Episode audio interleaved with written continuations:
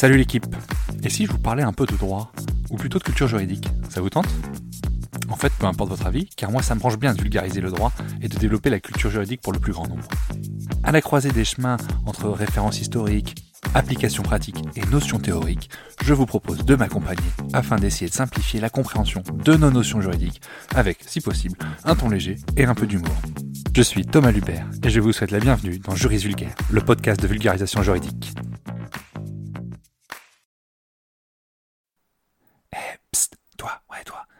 Veux me donner un petit coup de pouce, donne une note et un avis sur le podcast. Ça aide au référencement et surtout ça me fait très plaisir. Allez, bonne écoute.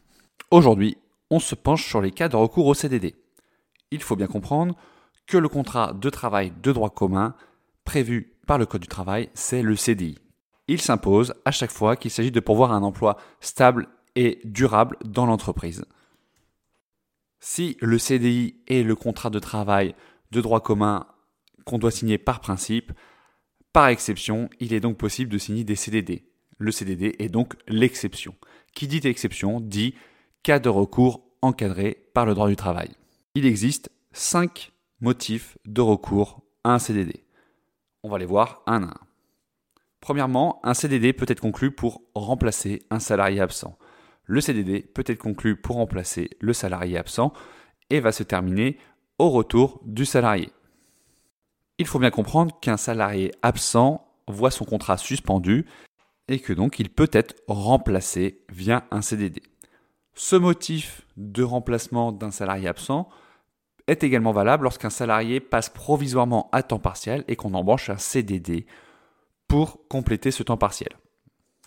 Un contrat de CDD pour remplacement peut également être signé dans l'attente de l'arrivée d'un salarié recruté en CDI. Deuxième cas de recours au CDD autorisé, c'est ce qu'on appelle l'accroissement temporaire d'activité. En cas d'accroissement temporaire de l'activité d'une entreprise, il est autorisé de recourir au CDD. Il peut s'agir d'un accroissement ponctuel ou récurrent. On pense ici par exemple aux fêtes de fin d'année.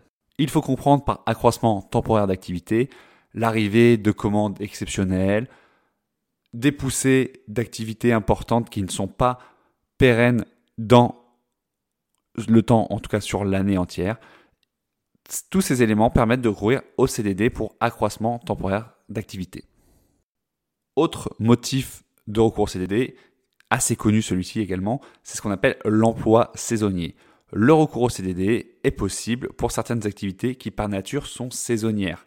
On trouve certains secteurs d'activité très connus comme le tourisme, on pense aux activités commerciales en station de ski ou en station balnéaire par exemple, mais également à l'agriculture et à l'industrie agroalimentaire lorsqu'on parle de récolte par exemple.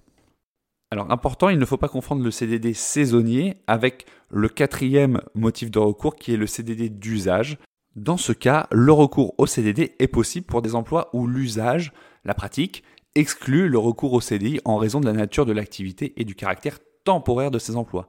Alors, il y en a beaucoup des domaines d'activité particulières. On peut penser par exemple aux activités foraines, aux centres de loisirs et de vacances, aux enquêtes et sondages, notamment en période présidentielle, mais également un truc encore plus connu, c'est le sport professionnel où là on ne signe pas des CDI, mais bien sûr des CDD pour les sportifs professionnels. Enfin, dernier cas de recours au CDD, on parle de CDD spéciaux.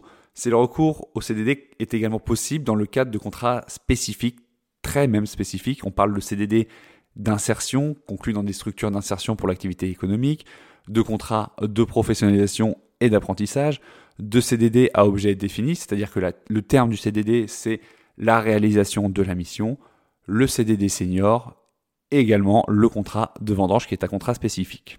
Voilà les cinq motifs de recours au CDD. Alors il y a évidemment des limites dans le recours au CDD. Il est interdit de conclure un CDD pour pourvoir à un poste lié à l'activité normale et permanente de l'entreprise, comme je le disais tout à l'heure, là on doit signer un CDI.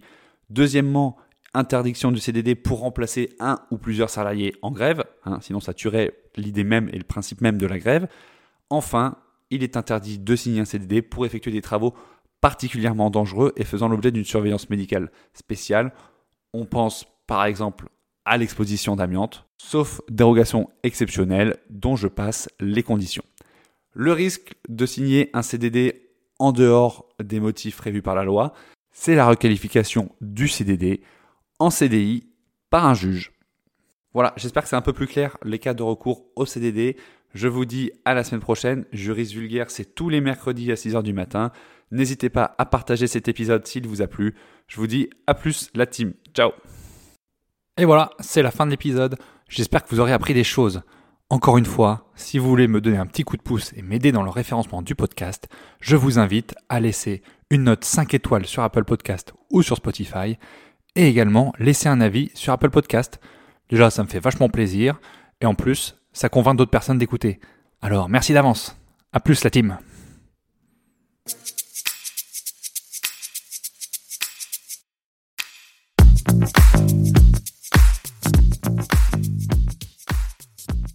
Vous voilà arrivé au bout de l'épisode et vous êtes plus proche de devenir juriste qu'hier. Merci d'avoir écouté jusqu'au bout.